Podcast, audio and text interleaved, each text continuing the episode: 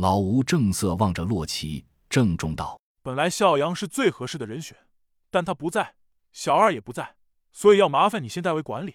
你要理解，这是我作为丈夫、作为父亲对已故妻儿的承诺，我一定要去。不过你放心，我不会蛮干的。我出山的时候，你们还撒尿和泥巴玩呢。”一席话说的众人无话可说，还带生辩。吴所长掉下脸来，极其不悦的道：“就此说定，执行吧。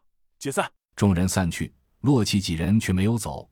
吴所长看着洛奇，想了想，才道：“孝阳那边从昨天起失去了联系，我怀疑他们可能去了某个被屏蔽的区域，很可能就是就是我们的目标。”洛奇低声道：“嗯，有可能。”吴所长并没有被愤怒冲昏头脑，他又想了想，才接着道：“密切关注。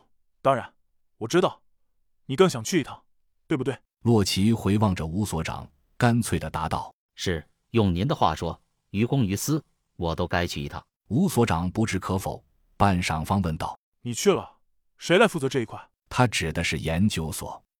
洛奇早有打算，接口道：“丽丽可以的，我保证。”刘丽丽一惊。急忙问道：“为什么是我？”洛奇望着吴所长，从容道：“因为丽丽管理远胜于我，而且比我全面的多。我推荐丽丽负责研究所日常工作，七号可以辅助她。我本人尽快启程去 BJLST。我有个预感，小杨他们需要帮助。”刘丽丽大为着急，她连忙道：“我也要去 BJLST，我要去。”你留下。吴所长道：“洛奇说的有理，就这么定了。”丽丽能力最全面，你先代为管理，等笑阳回来再交给他。行动吧！众人各怀心事散去了。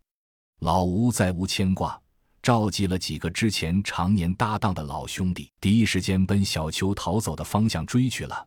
刘丽丽一脸怅然，但她性子中自有不服输的因子，再加上之前常年高管经历，她心里倒也不发怵。再加上还有七号的帮助。唯一的不情愿就是不能去找自己的爱人，但他知道自己的任务也很重，所以只能咬牙留了下来。洛奇要去 BJLST 基地里的精锐已经全部迁出了，很难给他再找到有力的帮手。但洛奇是什么人？